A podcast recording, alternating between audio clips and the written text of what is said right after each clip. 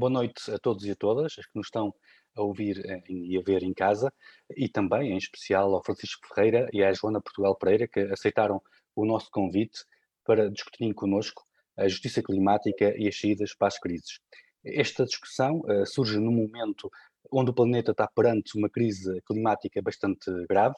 e, ao mesmo tempo, se desenrola uma outra crise pandémica que deu origem a uma crise social e a uma crise económica. E a resposta neste momento é como é que nós saímos de uma crise, não saindo da outra. A nossa resposta é, obviamente, que a resposta à crise uh, pandémica deve também responder à crise uh, climática. Houve um conjunto de erros do passado da economia que nos trouxeram precisamente desigualdade social e alterações climáticas, e aquilo que é essencial agora é conseguirmos sair uh, com o relançamento económico que vai existir deste labirinto.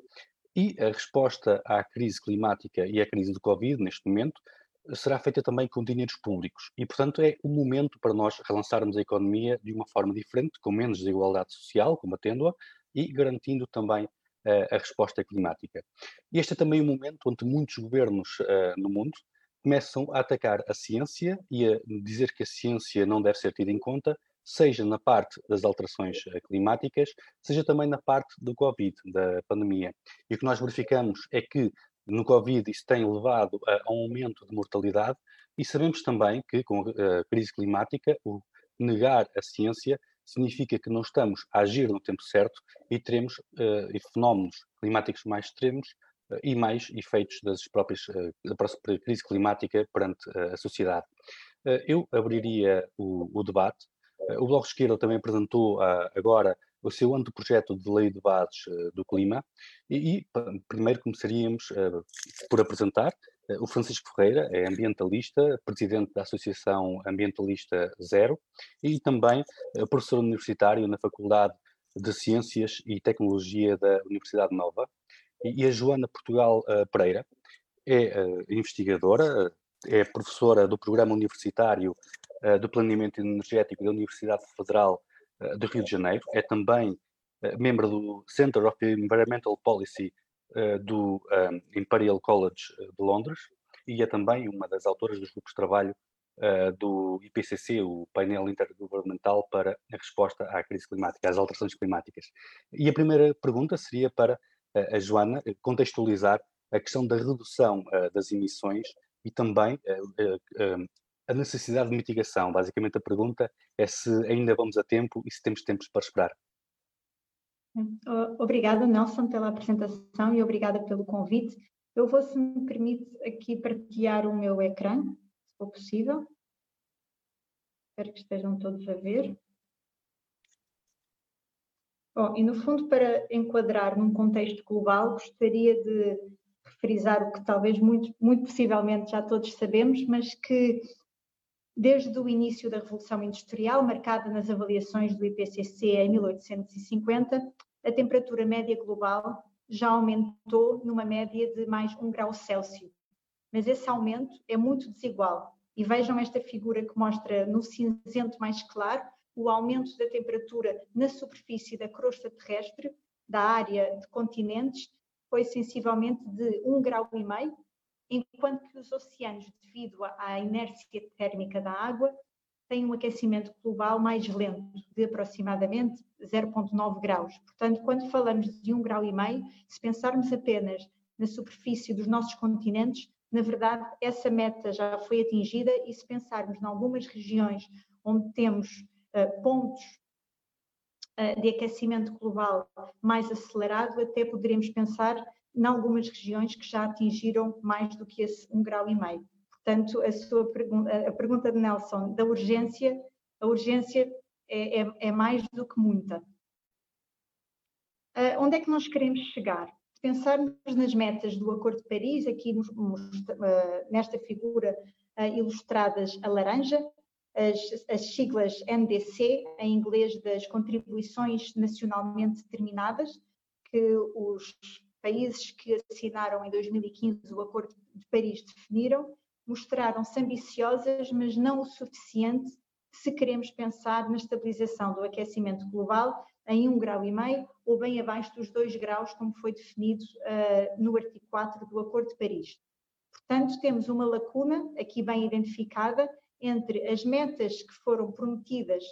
pelas partes no Acordo de Paris e, de facto, a, redução de emissão de gás de efeito de estufa que sejam compatíveis com a estabilização do aquecimento global referido nesse mesmo acordo. E temos aqui uma lacuna entre 40% e 70%. O que é que isso traduz? Um relatório da Agência de Proteção Ambiental das Nações Unidas, a UNEP, todos os anos lança um relatório que se chama o UNEP Gap, as lacunas de gases de efeito estufa. O que é que isso significa? Significa a lacuna existente entre os níveis de emissão de gases de efeito estufa necessário para atingirmos a estabilização do aquecimento e as emissões reais. E vejam bem, esta figura mostra exatamente que o tempo se está a esgotar e a janela de oportunidade para a redução das emissões de gases de efeito estufa também. Nas avaliações uh, iniciadas em 2010, o planeta teria aproximadamente 20 anos para reduzir as suas emissões numa média de aproximadamente 2%, uh, 2 ao ano. O último relatório lançado este ano mostra que apenas temos 10 anos para reduzir as emissões numa velocidade muito maior, de aproximadamente 7% anualmente até 2030. No IPCC, no grupo de trabalho dedicado à mitigação, nós trabalhamos com estes modelos que estão aqui ilustrados nesta imagem animada. São os denominados modelos de avaliação integrada, que identificam potenciais carteiras de estratégias tecnológicas e não tecnológicas que sejam compatíveis com a redução de gases de efeito estufa e os orçamentos de carbono necessários para estabilizar em 1,5 grau ou bem abaixo de 2 graus. E aqui consideramos parâmetros socioeconómicos, de rendimentos, de, demográficos da população, uh, políticas de redução de gases de efeito de estufa, que são integrados em vários sistemas que avaliam uh, o sistema energético, uso do sol, modelos do clima e económicos, para depois nos se traduzirem em resultados para as trajetórias energéticas desejáveis e como poderemos lá chegar. Esta figura mostra as variáveis que nós introduzimos e, eventualmente, uh, o pico de emissões e a redução acentuada e depois integramos e cada, das, e cada uma das trajetórias tem aproximadamente entre 80 a 100 cenários que depois são avaliados uh, e, e os, os, resultados mostrados são, são médias integradas dessas grandes trajetórias, mas todos eles mostram que necessitamos de ter um pico das emissões, ou seja, um máximo das emissões o mais brevemente possível, ter uma redução na próxima década de aproximadamente 50% das emissões, para que a meio do século consigamos atingir neutralidade carbónica para até ao final do século estabilizarmos as emissões de gases de efeito estufa. Bom, Portanto, quando falamos em cenários de redução de gases de efeito de estufa e políticas que possam apoiar essas metas, é fundamental entender uh, a temperatura a que queremos chegar, uh, o, o, o ano em que iremos atingir o pico das nossas emissões e a velocidade da redução das emissões no futuro, o ano em que atingimos a neutralidade carbónica e, eventualmente, emissões negativas, significando que as nossas emissões de algumas atividades que são mais difíceis de descarbonizar sejam eventualmente compensadas com uma captura de dióxido de carbono fruto do uso sustentável e de práticas de uso do solo sustentáveis.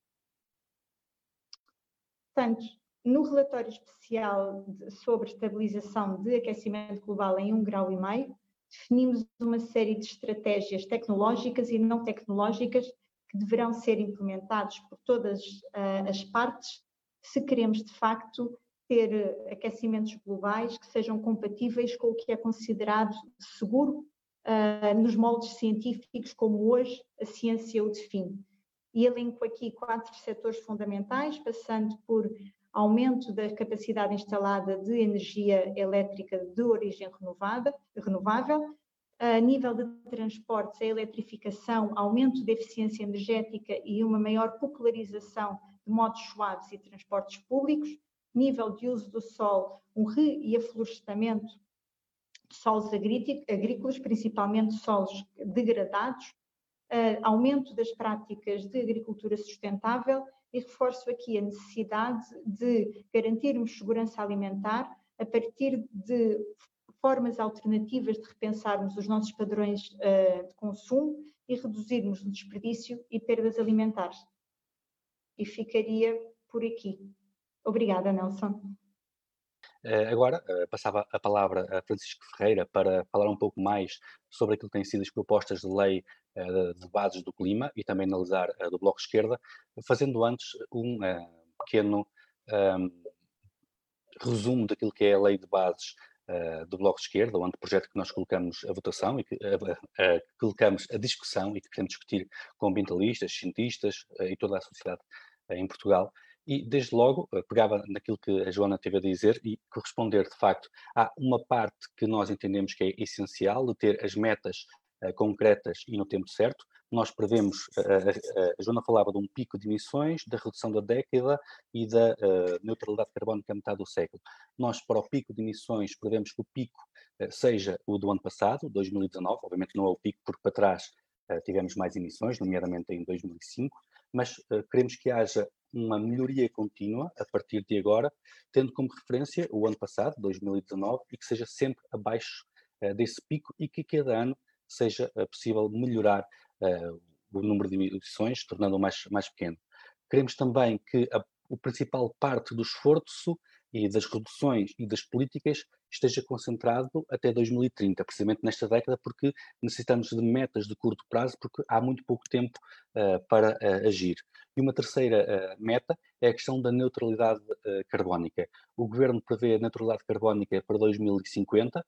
nós tomamos essa meta e consideramos que o objetivo da lei é que seja possível antecipar essa mesma meta através de um conjunto de políticas, uh, que é a outra parte uh, da, da lei. Nós consideramos que não basta apenas dizer a meta, nós temos que dizer como é que lá chegamos, quais é que são as prioridades, quais é que são as políticas. Vão muito ao, ao encontro também das, das áreas temáticas uh, que a Joana aqui colocou, e além disso há uma marca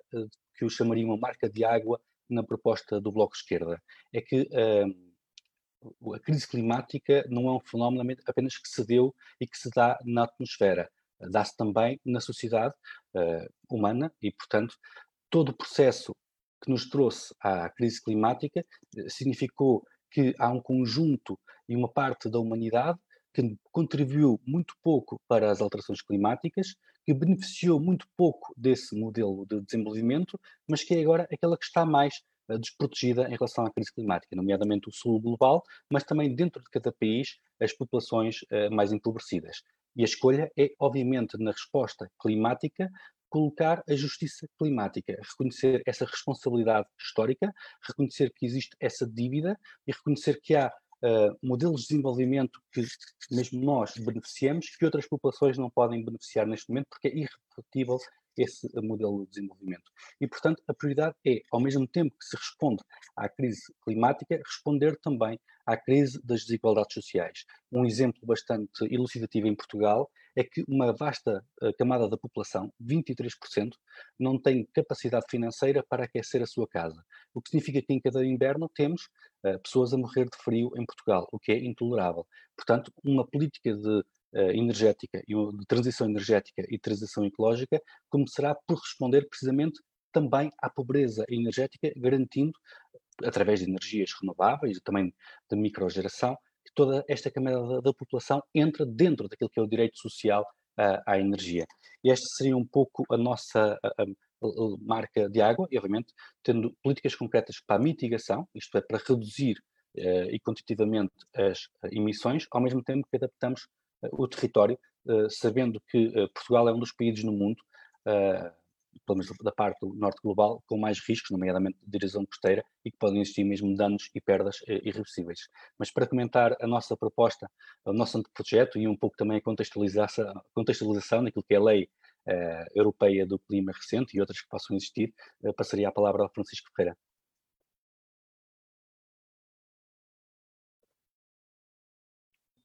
Agora sim, boa noite a todos e, e, e boa noite ao Nelson uh, e à Joana. Um, ora bem, o que é que. Hum, agradecer esta oportunidade e, e, começar já por uma questão que me parece uh, muito importante também em termos de, de contextualização. Uh, no, no, relatório que, que, a Joana falou, uh, do IPCC, que, que, que, foi apresentado em outubro de, de 2018, relativo ao chamado relatório do 1,5 grau, e meio, que se mostra que é possível nós aumentarmos um grau e meio em relação à era pré-industrial, estão definidos eh, vários cenários eh, em que efetivamente se põe a possibilidade de uma ação mais rápida, menos rápida e, e mais, eh, digamos assim, sofisticada do ponto de vista da, da, da, nossa resposta, mais ou menos sofisticada. E também mais segura, ou seja, com menor incerteza, se quisermos. E, e a proposta que, e, e, se nós olharmos para esse relatório, um, desejavelmente uh, aquilo que nós queríamos atingir, ou gostaríamos de atingir, era a neutralidade carbónica à escala mundial em 2044. É um cenário que não vai buscar uh, determinadas, uh, um, eu não diria artimanhas, uh, porque do ponto de vista científico é, é complicado dizê-lo, mas em que, por exemplo, o uso da bioenergia, uh, o, o, armazenamento de carbono, um, todo um conjunto de, uh, de, capacidade que nós temos para reter o carbono e de atrasar, digamos assim, as, as medidas de, de, de, mitigação, de redução das emissões, uh, nos permitem, portanto, aliás, como ela mostrou muito bem, digamos que não, não, não fazer de forma violenta, e, e, depois demoramos um bocadinho mais de tempo a, a garantir que atingimos apenas um grau e meio na subida. Mas se nós quisermos uh, apostar em algo, como digo, mais garantido, mais seguro, nós uh, precisamos de ir por um, por um cenário, que é o P1, P2, P3, P4, precisamos de ir para um cenário que é termos, atingirmos a neutralidade carbónica à escala mundial em 2044. Ora bem, se, se assim for, nós temos ob objetivamente um problema, que é, considerando que há aqui uma responsabilidade maior dos países desenvolvidos, uh, nós, quando estamos a pensar na neutralidade carbónica, por exemplo, na Europa em 2050, estamos efetivamente uh, a ir para além daquilo que uh, é desejável, ou melhor, que é possível no âmbito deste cenário. Tanto que a rede europeia de ação climática que a Zero pertence,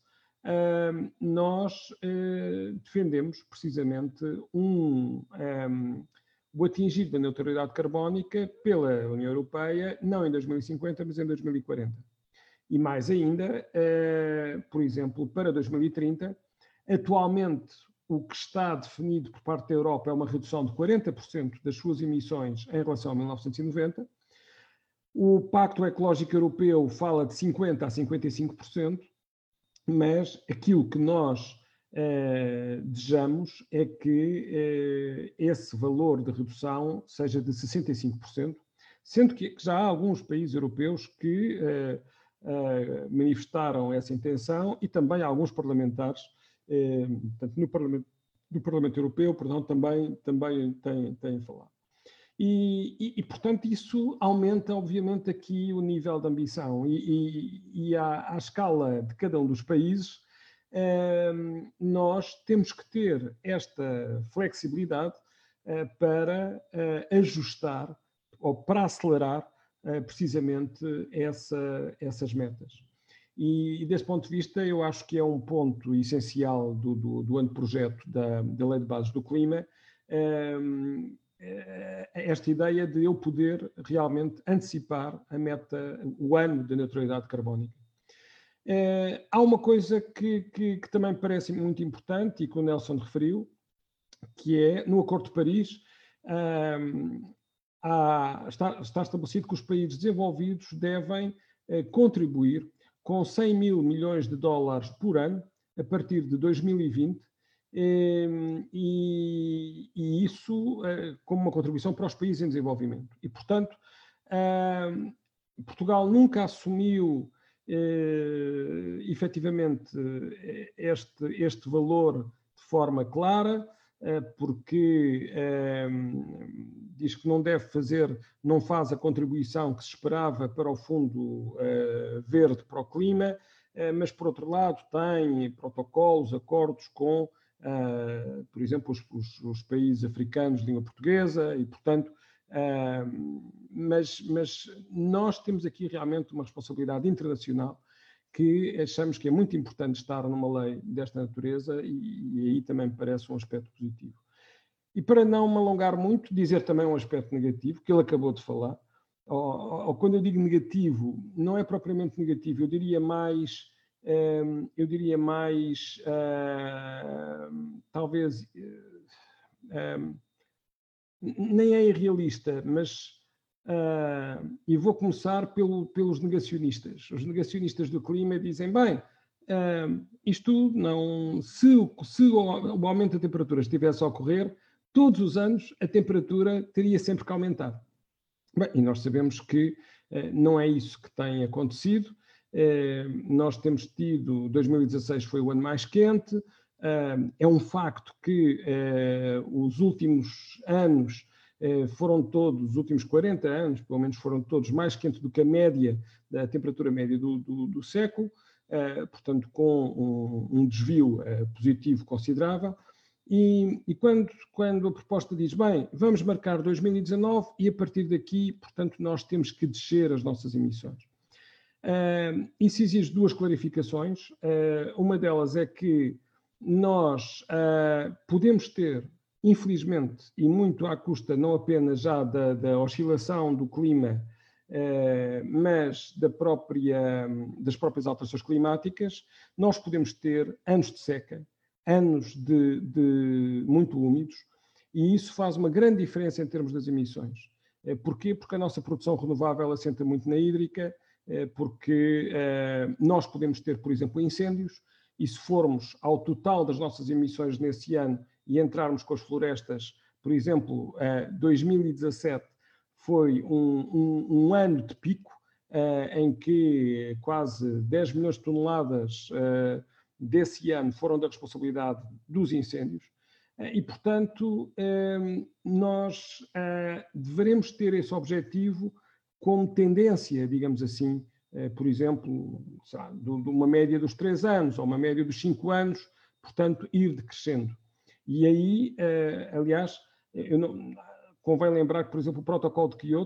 eh, eram as médias entre 1990 e o período 2008-2012. Porquê? Precisamente para não ser um único ano, para, para nós termos ali alguma, alguma folga, digamos, no conjunto daqueles cinco anos. Portanto, eu acho que há realmente aqui aspectos que têm e devem ser discutidos. Uh, já tive a oportunidade de, de, de, de ler uh, o anteprojeto. Uh, certamente vamos ter ainda pela frente muitas ocasiões, incluindo hoje ainda uh, durante mais uns 35 minutos, mas este, este, alguns aspectos que me parecem muito bons, que estão contemplados, é, é realmente esta ligação internacional, a questão da antecipação,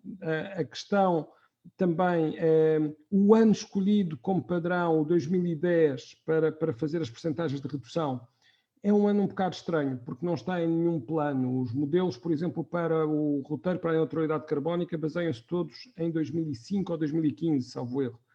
Portanto, uh, há aqui alguns aspectos a afinar uh, e também a questão da adaptação, que lá está, e que é fundamental eu ligar a, a mitigação, a adaptação uh, numa, numa legislação desta natureza. E por agora, penso que já, já falei até mais do que os cinco minutos que tínhamos combinado.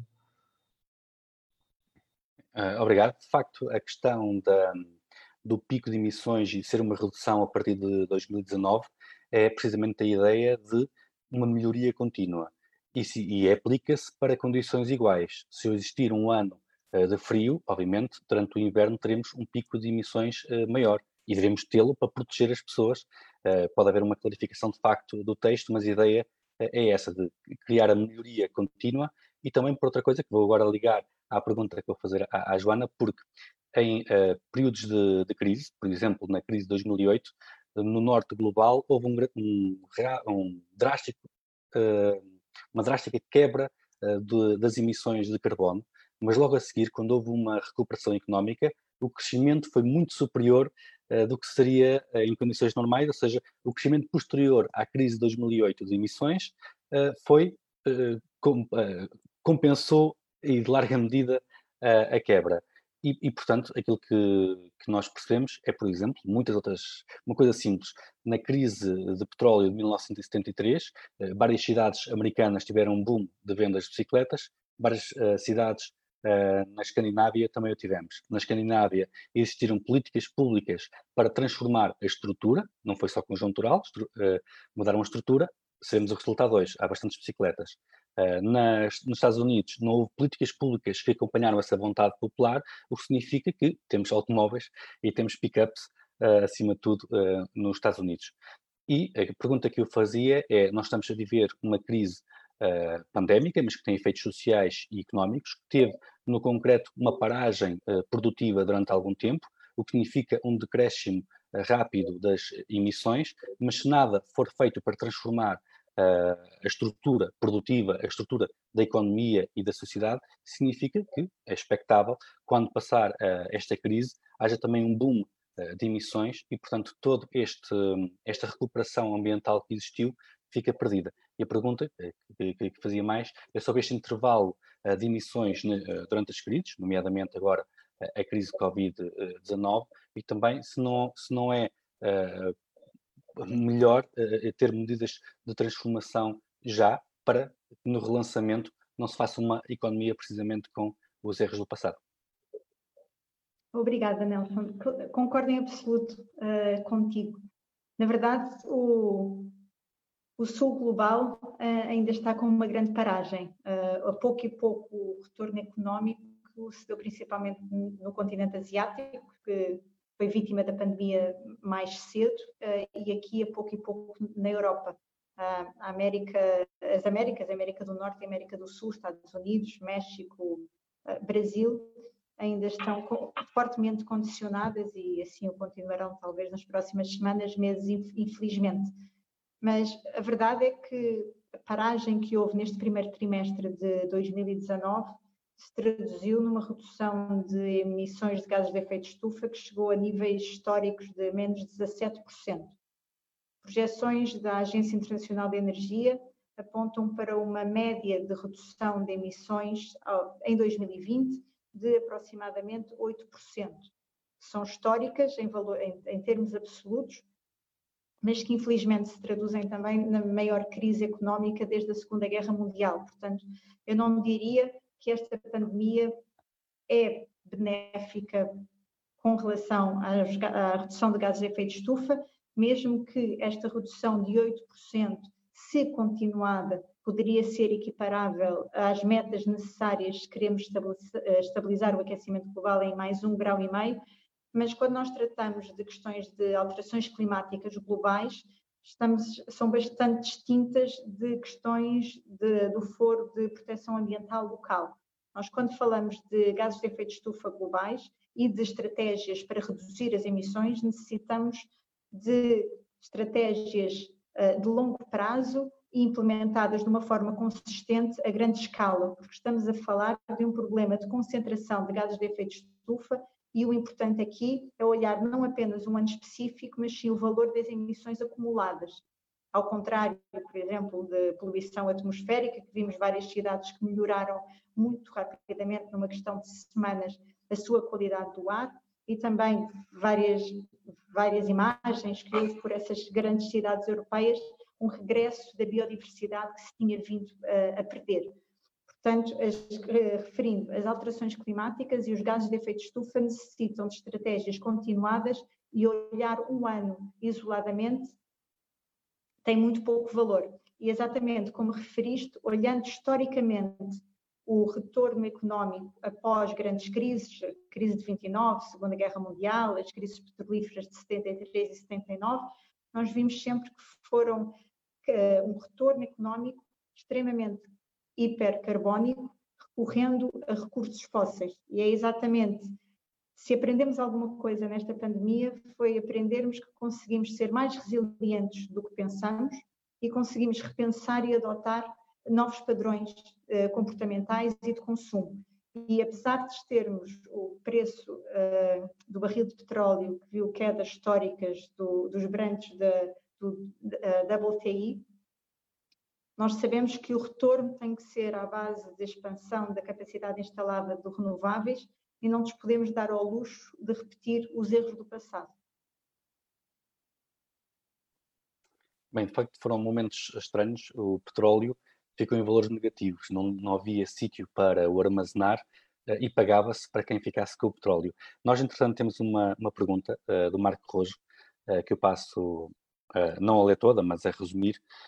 que considera que o essencial não é atingir a neutralidade carbónica, ou seja, que não é essa a questão central, mas sim como é que vamos lá chegar. considera que o sistema atual de produção e extração foi mantido ou acelerado, utilizando fontes um, de energia poluidoras. Portanto, o problema é nós conseguimos mudar este paradigma uh, para resolver também as desigualdades uh, sociais e que se nos limitarmos à, ao discurso sobre a neutralidade carbónica, falhamos nesse objetivo porque é necessário mudar o sistema de produção e de consumo e a questão da obsolência programática. Todo, todo, estamos com um computador todos com um, um ano, de, dois anos de, de, garantia. Há uma outra eh, questão também, do João Muniz, que vai também no mesmo sentido, que considera que, face à exigência da, da crise climática, é essencial, uh, se é essencial ou não, considerar medidas de mitigação como a geoengenharia. e se estas medidas de geoengenharia eh, são compatíveis ou não com a justiça social. Eu, se calhar, começava por, por, responder. Eh, de facto, na visão do Bloco de Esquerda, nós consideramos que não interessa só o destino do ponto de vista de neutralidade carbónica, interessa, e queremos até centrar aí o debate, o caminho para lá chegar. Eh, a população empobrecida, como já disse, foi a que menos emitiu dióxido de carbono, enquanto que apenas 100 empresas no mundo produzem 70% do dióxido de carbono. Existe um enorme eh, desligar entre aquilo que são as necessidades sociais e a produção. E, portanto, da nossa parte, obviamente, o que interessa muito é todo o caminho integrado, aliando a justiça social com a justiça climática, como já dei o exemplo da, da questão de, do frio e da eficiência energética e de geração energética renovável na casa das populações uh, mais eh, empobrecidas. A outra questão sobre a, a engenharia, uh, há muito essa tentação na, na, política, por exemplo, dou um exemplo concreto, o aeroporto do Montijo. o secretário de Estado, Alberto Soto, disse, escreveu um, um, um artigo de opinião, dizendo que, de facto, o aeroporto tem problemas de estar eh,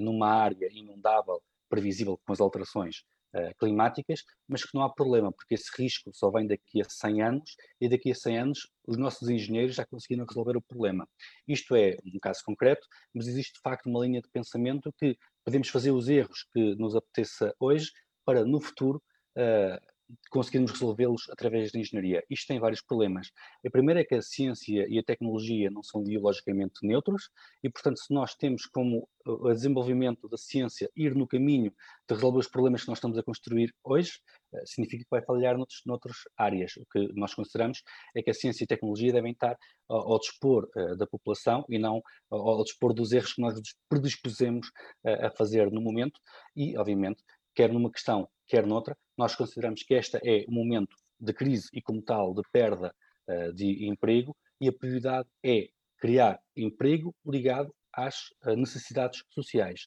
Nós temos um problema uh, de desemprego cíclico, em que a cada, a cada, crise que vem, em 2008 foi igual, a, crise, a cada crise que vem, os empregos, os empregos são destruídos. Nós precisamos construir um modelo onde o emprego esteja a produzir aquilo que é essencial para a sociedade, no caso concreto, na eficiência energética, na reabilitação de edifícios, na microgeração energética, em, num setor público eh, de energias uh, renováveis e também na recuperação uh, de ecossistemas uh, para conseguir também fazer parte do, do. E se nós fizermos emprego aí, é necessário e, portanto, na próxima crise não será destruído, porque no, o que nós vemos é que é um modelo económico que nós temos sempre com crises cíclicas. Eu, interessante, não respondi a uma, a uma das questões do Francisco Ferreira sobre a data de 2010 ser referência do, do, do, corte. De facto, pode ser outra data. Nós não usamos 2005, porque 2005 responde ao pico uh, das emissões uh, em Portugal, mas podemos perfeitamente usar 2005, obviamente mudando a percentagem do, do corte, mas 2005 não é. Sim, podemos, podemos usar outra, não, não há necessidade de 2010, porque é fácil calcular o mesmo, mesmo CO2 de um lado para o outro. Mas também perguntar, abria a, a discussão, talvez para o Francisco, já está com o microfone aberto, uh, sobre se este modelo de desenvolvimento em que erramos hoje na esperança que a ciência uh, vá resolver o nosso problema, uh, se, é, se deve ser seguido ou não, e se devemos ter assim tanta, tanta esperança na tecnologia. E já agora uma palavra sobre o aeroporto uh, do Montijo, no momento em que a maior parte dos aviões estão em terra, onde nós sabemos que nos próximos anos vamos ter um decréscimo de viagens aéreas, e, acima de tudo, de alternativa. Nós temos viagens de uh, avião entre Lisboa e Porto, por exemplo, que podem ser feitas uh, perfeitamente por um, a comboio. Aliás, devia, vir, devia existir essa integração entre a TAP, que devia ser pública como, uh, a 100% como nós defendemos, e a CP, que é uma empresa também pública, e também as empresas públicas de transporte do Estado espanhol e outras, para conseguirem interligações ferroviárias e eletrificadas. Mas devolvi-te a pergunta. Ora bem, de forma sucinta, a geoengenharia, não. É, é, a minha opinião, e não apenas minha, mas também da, da, da, da, aqui da rede europeia e da rede mundial de ação climática, a geoengenharia um, é, é, é, é, estarmos a apostar uh, numa, numa engenharia uh, onde as, as garantias de, de, sucesso e, acima de tudo, os impactos secundários de algumas das medidas pensadas uh, são, podem ser verdadeiramente dramáticos. Portanto, se eu quero efetivamente ter confiança na redução da temperatura, uh, eu tenho é que reduzir as emissões e, obviamente, também do ponto de vista da floresta, garantir, eh, garantir que, a floresta é mantida e ampliada eh, como sumidor. Eh, é aí que nós temos a menor incerteza. Eh, depois, em relação ao, ao sistema, claro que sim, quer dizer, isto é, nós, nós às vezes na Zero somos, como direi, cuidadosos, se calhar não deveríamos ser, a palavra cuidadosos não, não, não, é, não, não está certa, somos mansos, digamos assim, eh, porque, porque efetivamente há um conjunto de discussões eh, que têm de ter lugar eh, quando nós, e, que nós temos procurado introduzir lentamente no discurso, para que para construir pontes com aquilo que é o sistema atual, mas efetivamente nós precisamos de uma ruptura, quer dizer, isto é, nós temos de começar nós temos um planeta onde consumimos eh, muito mais recursos do que aquilo que o planeta nos fornece, eh, para além de estarem mal distribuídos, eh, e nós temos esta obsessão, eh, qualquer político que se preze, se não falar na, naquilo que é o crescimento do PIB e, na, e, e no voltar ao, nesta, nesta fase de recuo, no voltar ao, ao crescimento da, da, da da riqueza medida dessa forma, eh, acha que não vai ser eleito e, portanto, eh, nós temos é que garantir eh, todo, todo, todas as apostas para, para manter este, este sistema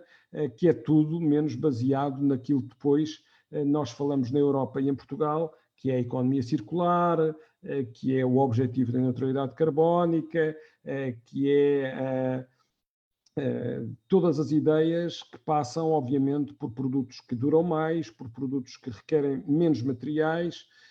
que, por produtos com materiais sustentáveis, com eh, objetivos, obviamente, que, que, que, são completamente diferentes da, da, da, sociedade atual. Só dizer duas coisas. Primeiro, nós, nós quantificamos, digamos assim, entre março e maio, a redução de emissões em Portugal. Ela atingiu, em relação a 2019, uh, valores da ordem dos 3,5 milhões de toneladas se olharmos para a aviação, para o transporte rodoviário e para a produção de eletricidade.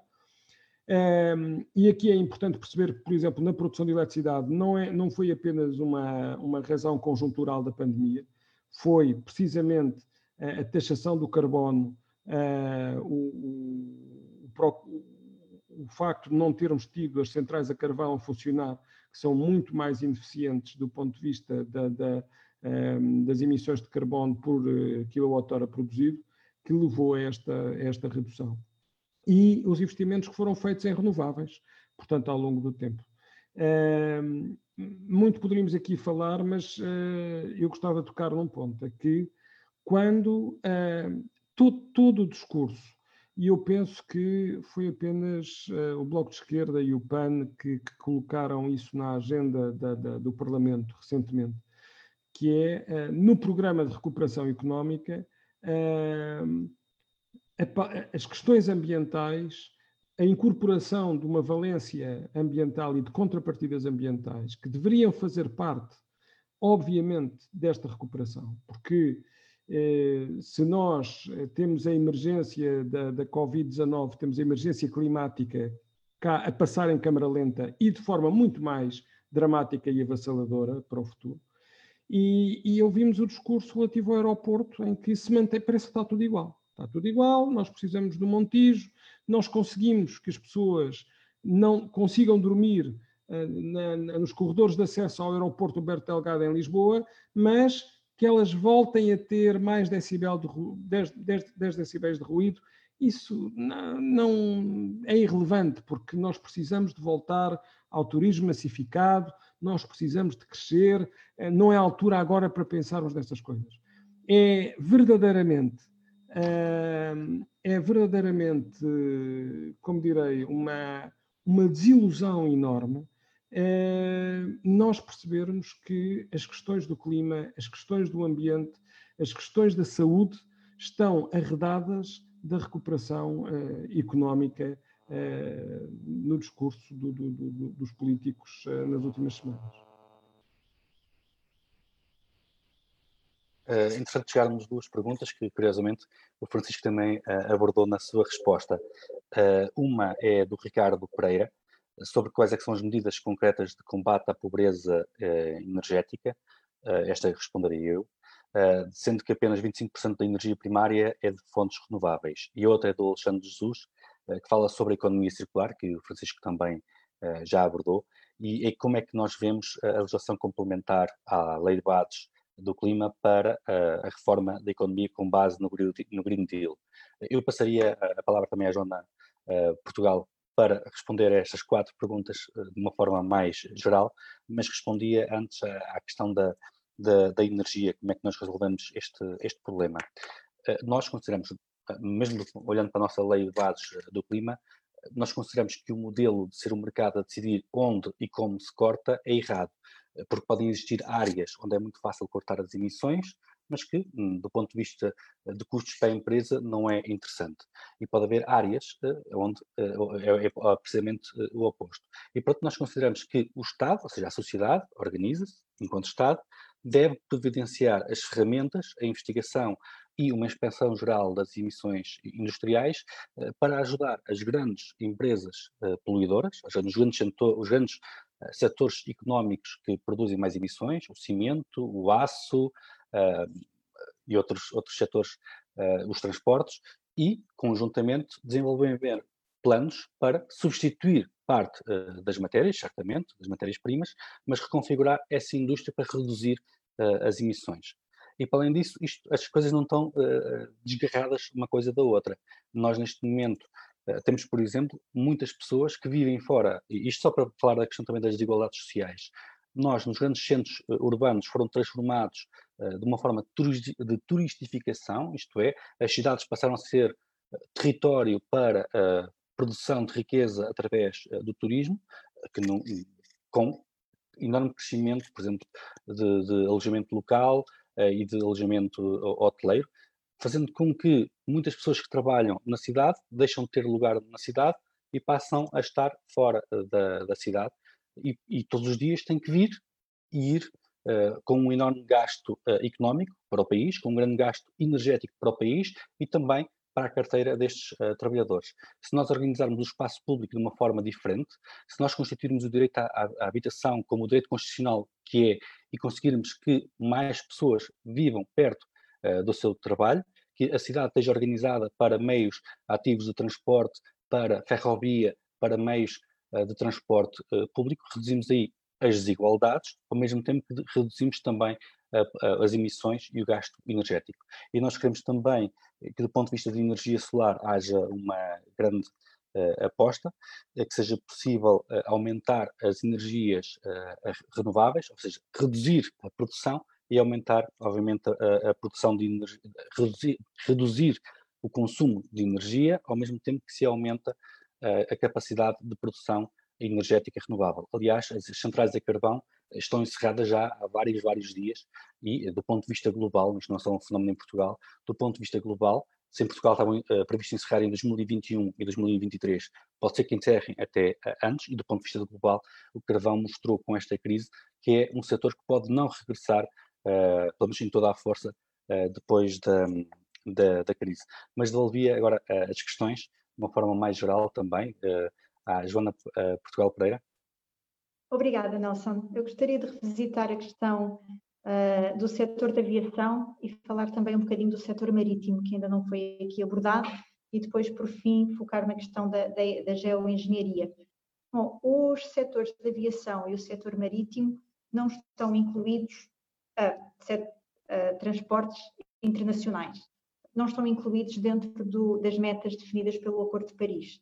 Uh, há várias questões metodológicas e de inventário uh, e neste, no, no, momento em que o acordo foi assinado em 2015, foi definido que até haver uma metodologia mais consolidada e uma estratégia para tentar, de facto, inventariar as emissões e como as considerar alocá-las dentro das fronteiras de cada país e de cada região, não seriam contabilizadas. Mas gostaria de relembrar que as emissões de gases de efeito de estufa não têm passaportes, nem necessitam de visas, ao contrário de vistos, ao contrário de nós uh, humanos. Portanto, quando falamos do aumento das emissões de gases de efeito de estufa do setor da aviação, que, estão, que apesar de atualmente apenas contribuírem para aproximadamente 3% das emissões globais de gases de efeito de estufa, mas que está previsto uma trajetória crescente com o crescimento uh, das necessidades de viagens internacionais, também muito impulsionadas pela expansão do turismo por todo o mundo, não, aqui, não apenas em Portugal, nós temos que considerar estratégias de, por um lado, reduzir a necessidade de passageiro quilómetro e tonelada quilómetro do setor da aviação e para cargas de marítimo e, por outro lado, tentarmos descarbonizar estes setores. E a nível de otimização de refinarias, nós estamos uh, numa fase já bastante avançada e ambiciosos para descarbonizar o setor rodoviário, rodoviário, sobretudo veículos de passageiros, e estamos principalmente a focar em destilados médios numa refinaria. Mas uma refinaria não produz apenas gasolina ou diesel, produz uma grande carteira de combustíveis, passando pelos destilados mais leves, que é o combustível da aviação querosene, e no seu espectro oposto, os combustíveis mais pesados,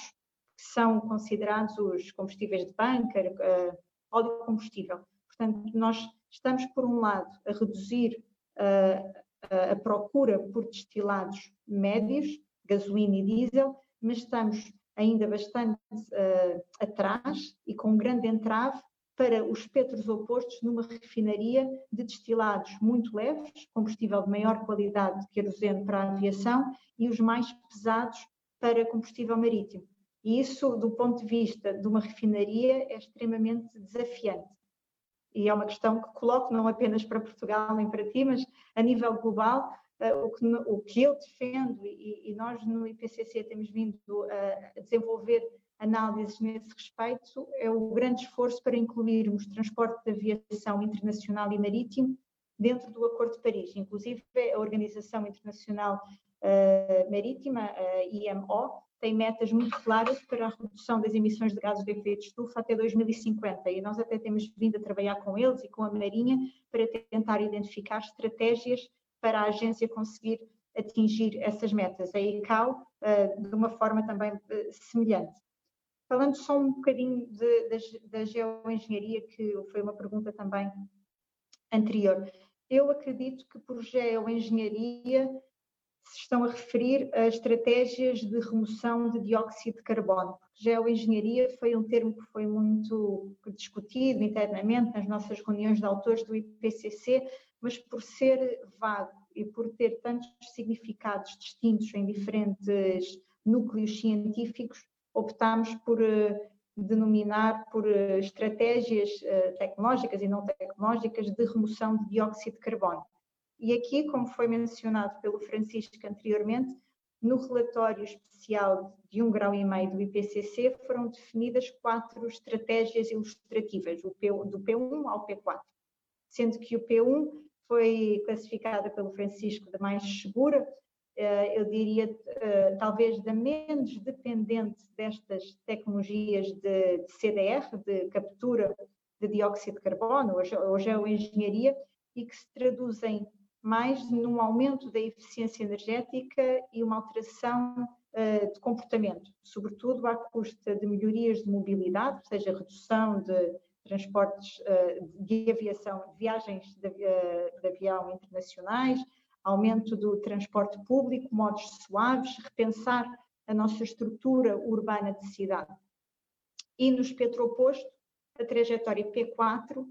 que, no fundo, assume que vamos continuar uma trajetória de referência tal como temos vindo a ter ao longo dos últimos anos, sendo 2020 uma exceção devido à, à pandemia da Covid-19, em que vamos continuar a, ter as nossas, a seguir as nossas atividades energointensivas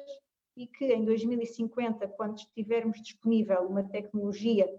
cujos riscos são incertos, cujos custos são incertos cujos sistemas institucionais para conseguirmos identificar onde é que teremos esses créditos de carbono, como é que será feita essa captura de carbono, qual será a segurança para armazenarmos essas emissões de, de carbono, ainda são incertas, mas que em 2050 essa tecnologia estaria disponível, e estamos a falar de aproximadamente partirmos de menos de 1 exajoule de, de, bioenergia produzida a partir de BECS, que são os bioenergies e, e, captura de carbono, que se traduzem de facto em emissões negativas nos nossos modelos, mas os nossos modelos são os nossos modelos, a realidade é, é bastante distinta. Para termos soluções de um grau e meio, necessitaríamos de instalar aproximadamente 200 exajoules eh, de energia elétrica à conta dessas tecnologias de, de emissões negativas. E isso tem implicações consideráveis a nível de área necessária para bioenergia, eh, muito seguramente competição com a, com a, necessidade de produção de alimentos num, num, planeta que terá uma maior população em 2050 e mais grave do que tudo isso que eu já elenquei, talvez a questão de se nós continuarmos seguindo a trajetória que temos vindo a ter até 2050, chegaremos a 2050 com uma temperatura superior a um grau e meio. Portanto, temos os cenários que são denominados em inglês de overshooting, de ultrapassar um grau e meio e depois, com toda a incerteza climática associada, conseguirmos voltar atrás nessas emissões. No fundo, essa trajetória P4 é isso que nos mostra. Portanto, se nós ultrapassamos a temperatura de 1,5 grau e meio até 2050, vamos ter que lidar com os impactos uh, e com toda a incerteza científica resultante de essa eventual reversibilidade da temperatura na atmosfera. Neste momento, a ciência não consegue dar resposta. Uh, obrigado. Uh, respondendo já sobre a questão do transporte aéreo e do transporte marinho, uh, por via marítima, antes de mais, fazer o reparo de que a maior parte do comércio internacional é feito por via marítima, com enorme custo ambiental, com enorme custo de deslocação de matérias-primas de um continente para outro para ser transformado, para outro para ser consumido, e esse é claramente o modelo que está errado. Aliás, esse mesmo modelo mostrou que não é nada resiliente a crises. Neste momento, com a crise Covid, em que nós produzíamos grande parte dos nossos bens num único país, porque é mais fácil organizar assim o trabalho, é mais fácil ter menores custos uh, de trabalho do ponto de vista global, isso falhou, porque quando esse país uh, encerrou parte das suas fábricas, muitos outros países não tinham sequer o básico de ventiladores, de material de proteção individual. Esse é um modelo, de facto, que tem que mudar. Daquelas transformações estruturais que nós temos que fazer na nossa sociedade, é perceber que os circuitos curtos são essenciais não só para o ambiente, mas também para a resiliência, resiliência social de qualquer país e para a sua segurança alimentar, para a sua soberania, para, para e para, para, o serviço público em, em geral. Nós consideramos que os transportes marítimos e a aviação não devem ter, ter, nenhuma exceção, devem estar incluídos exatamente como estão os outros. Os subsídios perversos, que são as isenções sobre os combustíveis, por exemplo, do, do transporte marítimo, devem acabar e devemos reconverter todo este modelo de produção para não ser distante. Deve, em, em todo caso, já o disse mais ou menos antes, que somos contrários ao comércio de carbono. Obviamente não queremos, existindo, não queremos que, que os grandes navios de transporte estejam excluídos dele, mas entendemos que o comércio de carbono não é a melhor resposta para a crise climática, é apenas um novo mercado secundário de especulação e é retirar a possibilidade à sociedade de definir onde, como uh, e porquê uh, cortar e dar apenas ao mercado isso. Aliás, há empresas uh, que apenas transacionam direitos de emissões, não, não tendo qualquer atividade produtiva, e, para além disso, foi uma questão de desigualdade, porque as grandes indústrias poluentes receberam à cabeça direitos de emissão para poderem uh, transacionar. Mas temos mais uma, uma pergunta. Nelson, deixa-me eu... só comentar uma coisa do projeto, do, do vosso anteprojeto de lei um, que, eu, que eu compreendo o objetivo e acho, que, e acho que tem todo o sentido. Não gosto nada, entre aspas, mas é uma perspectiva pessoal, de, de um, eu acho que nós não precisamos de criar uma inspeção, uh, como mencionaste e como está no, no, no projeto, para determinadas atividades económicas, uh, porque, porque nós já temos uma inspeção que deveria ter esse papel. Eu acho que aquilo que, que é falado e que tem todo o sentido uh, é exatamente, é exatamente para, para, com o fim que, que mencionaste, isto é, eu tenho que fazer uma transição energética e, e, do ponto de vista dos materiais e tenho que encontrar soluções para uh, setores extremamente poluentes em termos de dióxido de carbono, como é o caso das refinarias, como é o caso do cimento, Uh, e, e, portanto, eu preciso de uma resposta uh, em termos de, de, tecnologia, de emprego, de, de encontrar, portanto, alternativas para, para, para, para esse tipo de, de, de, indústrias. E isso merece realmente um, um organismo ou um ou um grupo de trabalho, ou, quer dizer, exige realmente uma resposta, ok? Daí até eu ter uma inspeção, ou chamar-lhe uma inspeção, porque uma inspeção é para eu verificar se o, CO2, o CO2 que eu estou a emitir, isso eu já faço. Uh, quer dizer, aliás, tenho que fazer, no âmbito do comércio europeu de licença de emissão, tenho que saber qual é o CO2 que eu estou a emitir para depois o pagarem, sendo que parte é gratuito, realmente, exceto nas centrais térmicas mas, mas, portanto, o, concordamos no fim o nome ou aquilo, a, a criação de, de, de, de, algo com este sentido de inspeção é que não sei se tem sentido. A nossa ideia é criar a inspeção como um serviço público para uh, fazer essa redução é mais um serviço público de reconversão, não é? Quer Sim. dizer, é, é mais, tipo, mais do que uma inspeção, é um é um apoio à reconversão. Nós é? também lhe chamamos de inspeção porque este é um, um, um, trabalho de transição que se vai extinguir e o nosso objetivo é que esta inspeção, no final do seu trabalho, quando conseguir a redução de emissões uh, destes setores, possa uh, deixar de existir e integrar precisamente o IGAMAOT. Entretanto, estamos a, a aproximar-nos do fim. Eu ia lançar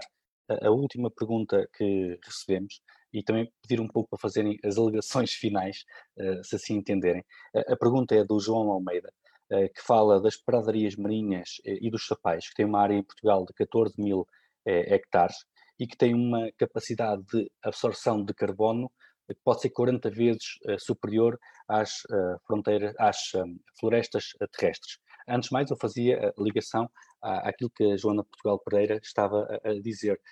do, da geoengenharia, de injetarmos quase artificialmente dióxido de carbono na, no, no, no, planeta, não é? Uh, nós temos isto, que são uh, as florestas, temos ecossistemas marinhos que conseguem absorver bastante, bastante um, carbono, e de facto, como o João Almeida também diz aqui na, na pergunta, elas não estão integradas na, no roteiro para a neutralidade carbónica, e curiosamente hoje é um dia mundial uh, dos oceanos e o ministro do mar diz precisamente que uma prioridade do país deve ser estes ecossistemas marinhos sumidores uh, de carbono. Uh, e a pergunta que, que, que, é feita é se está previsto na lei de bases do clima do bloco a importância disto. A resposta é sim, temos alguns artigos específicos sobre pradarias marinhas, sapais e, um, e florestas de, de algas e existe um outro ambiente que não existe, em, ecossistema que não existe em Portugal, eh, que são os mangais, que também são muito mais eficientes eh, do que a floresta. Temos para a floresta, especificamente para uh, o montado também, e para estes ecossistemas marinhos. E a pergunta uh, que ele faz diretamente ao Francisco Ferreira é para que não estão uh, no roteiro para a neutralidade carbónica 2050, estes ecossistemas marinhos. Devolvi-te a pergunta e pedia para fazer as alegações finais sobre esta conversa à volta da justiça climática e da, solução, da saída para as crises. Bem, uh, as pradarias não estão porque a nossa capacidade de intervenção em termos de. E, e não estão, inclusive, é, por exemplo, ao nível do próprio, das próprias. Uh, uh, do, do, próprio nível de intervenção no, na Convenção das Alterações Climáticas e no Acordo de Paris, por uma razão simples, porque em primeiro lugar, é absolutamente crucial serem protegidas e salvaguardadas, um, e, e, realmente uh, eu não percebo este discurso no Dia Mundial dos Oceanos de proteger as pradarias, uh, quando, por exemplo, o Sado uh, está a ter dragagens Exato. e deveria estar classificada como zona de, especial de conservação. portanto, um dos problemas aqui é sempre a coerência, não é? uh, nestas avaliações. Mas, voltando um bocadinho atrás, porque é que o, há dois relatórios do IPCC, aliás, eh, do, do, do, ano passado, um primeiro em agosto e depois em setembro, o de agosto para o meio terrestre, o de setembro para, uh, para, para o meio marinho, e, e, e, é muito importante nós termos o papel, relevarmos o papel do meio marinho. A única, a única questão que se coloca é que é muito mais fácil eu dar uma resposta em termos de florestação, do, que, uh, do que fazer algo semelhante uh, à escala do meio marinho. E, portanto, é, é, essa a diferença em termos de, de, de capacidade de intervenção humana nos dois, nos dois meios. E, e, o problema é, é, é, que, evidentemente, isto já é um ciclo, porque uh, o meio marinho está a ficar acidificado à custa da maior concentração de, dióxido de carbono, uh, e, por outro lado, portanto, está, mais, está a ser prejudicado também na sua capacidade de, de responder uh, ao, à sua, a uma maior produtividade necessária para, para promover também essa, essa retenção de, de, de carbono. Isso acontece também no meio terrestre mas, portanto, tem a ver com a capacidade de intervenção humana que nós temos. As minhas, o meu, meus 30 segundos de alegações finais é que ehm, eu continuo moderadamente otimista de que nós tenhamos aprendido alguma coisa com a, com a pandemia, ehm, mas muito moderadamente otimista, porque, aliás, o gráfico que se mostrou das várias crises mostra que a aviação vai explodir novamente, que nós vamos ter uh, outra vez uma aposta em emissões de carbono, até mais não. Eh, mas eh, é completamente contraditório depois daquilo que nós aprendemos em termos de produção local, de melhoria da qualidade do ar, do ruído, das oportunidades que temos para os modos suaves nas cidades, eh, as oportunidades que o teletrabalho pode ter para complementar o, trabalho no local normal de emprego, evitando emissões com deslocações. Ou seja, temos tanta coisa que, que, que nós efetivamente podemos uh, mudar e tornar-nos mais resilientes, uh, que, que, é uma pena uh, desperdiçarmos esta, esta aprendizagem. Portanto, eu acho que nós ainda vamos a tempo. Ainda vamos a tempo de tentar influenciar os planos de recuperação, seja do António Costa e Silva, seja do governo, seja de quem for, à escala europeia, quer dizer, para não voltarmos realmente ao passado em que estávamos a ultrapassar os valores limite, a prejudicar a saúde, e, e essa saúde, obviamente, teve consequências mesmo em relação à própria pandemia. Os elevados níveis de qualidade do ar tornam as pessoas mais vulneráveis à, à Covid-19. Uh, isto para já não discutir a questão da transmissão da própria Covid-19. Mas, portanto, ou, ou, nós aprendemos ou não tenhamos dúvidas que a emergência climática ou outras vai nos cair em cima mais cedo ou mais tarde e, e, e vamos outra vez arrepender e não perceber porque é que não fizemos aquilo que deveríamos ter feito. Joana Portugal Pereira, fazia também o pedido de alegações finais. Ok, 30 segundos finais. Obrigada, Nelson. Ah, eu demorei muito mais 30 segundos, Joana.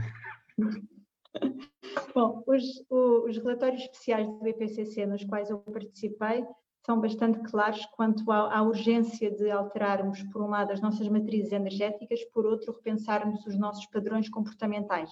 E quando me perguntam se podemos escolher uma ou outra opção, na verdade, nós temos que agir em todas as frentes com uma escala sem precedentes e a uma velocidade nunca antes uh, realizada. Portanto, imaginem que estamos com um dia de frio e pensamos em vestir uma camisola ou outra. Na verdade, está demasiado frio e, precisamos de vestir várias camadas. Enfim, uma, uma, uma pequena metáfora.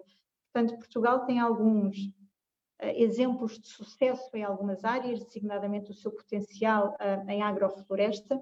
e simplesmente necessita de ser amplificado e repensar e adotar práticas agrícolas sustentáveis que sejam uma grande fonte de fixação de dióxido de carbono e não podemos olhar a questão climática eh, desconectada de outras dimensões da agenda eh, das Nações Unidas para o desenvolvimento sustentável. Portanto, temos que olhar tudo de uma forma integrada, o próprio ser humano faz parte desse ecossistema e também acredito de uma forma moderadamente positiva e otimista que a pandemia nos ensinou algumas lições que teremos que levar connosco para o futuro. A nossa resiliência, a nossa capacidade de nos adaptarmos a condições nunca e totalmente inusitadas e nunca antes vistas, a necessidade e a forma possível que temos de encurtar as nossas cadeias de, eh, de distribuição e produção de alimentos, por exemplo, passar a adotarmos padrões e estarmos mais próximos dos, dos produtores ou sermos nós próprios produtores de alguns produtos. Uh, indiscutivelmente, a questão que eu iria também ah, salientar por fim, de repensarmos os nossos padrões de mobilidade uh, e ordenamento de planeamento urbano e pensarmos de facto em adotar de uma forma mais agressiva modos de, de de mobilidade sustentável, suave e ativa, e também repensarmos a nossa necessidade de termos movimentos pendulares que se traduzem muitas vezes em deficiências e perdas de tempo que não se traduzem em bem-estar. Portanto, ficaria aqui com esta mensagem moderadamente positiva. Bem, antes de mais, agradecer aos dois o convite e podemos ter esta discussão uh, que não acaba aqui. Uh, a crise climática está para durar, infelizmente, apesar do planeta não ter uh, tempo para esperar, e também do ponto de vista da nossa proposta legislativa, seja na Lei de Dados do Clima, seja em muitas outras, estamos aqui para, para discutir. Eu pegava nesta frase que foi dita agora, de, uh, que a humanidade, os humanos também fazem parte uh, do ecossistema, e, e é verdade, para o bem e para o mal. Por exemplo, há um ecossistema já bastante duradouro, há muitos séculos, que é o montado, que é excelente para preservar o território como resposta às alterações climáticas, mas ao mesmo tempo também temos construções uh, humanas uh, que são uh, completamente negativas para o clima e, aliás, foi isso que levou à crise climática e a esta emergência. E é por isso que, da nossa parte, consideramos que devemos mudar esse sistema social e económico para estar mais ligado às necessidades sociais, para os ciclos de consumo e produção serem mais curtos, para haver um, mais emprego e maior igualdade uh, social e é esse o trabalho que nós temos continuado, queremos continuar uh, a fazer. Consideramos que todas as políticas ambientalistas e ecológicas devem responder sempre ao mesmo tempo aos desafios de como é que os trabalhadores uh, podem ter melhores qualidades de vida e mais rendimento. E, por exemplo, na qualidade do ar, que é um problema grave em Portugal, mata 3.500 pessoas uh, por ano, é uma das principais causas de morte uh, no globo, significa que há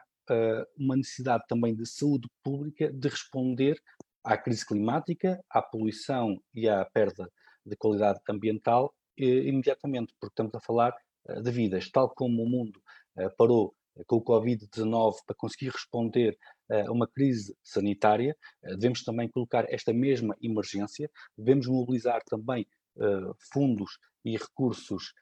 humanos e financeiros e organizar os serviços públicos e organizar a sociedade para responder também a esse desafio uh, das alterações climáticas, que é um problema para todos nós, em Portugal, é um problema maior em Portugal para as populações empobrecidas, mas formos a ver do ponto de vista mais global, é um problema ainda maior para quem vive no sul global, porque os efeitos da crise climática são muito mais imediatos. Teremos a necessidade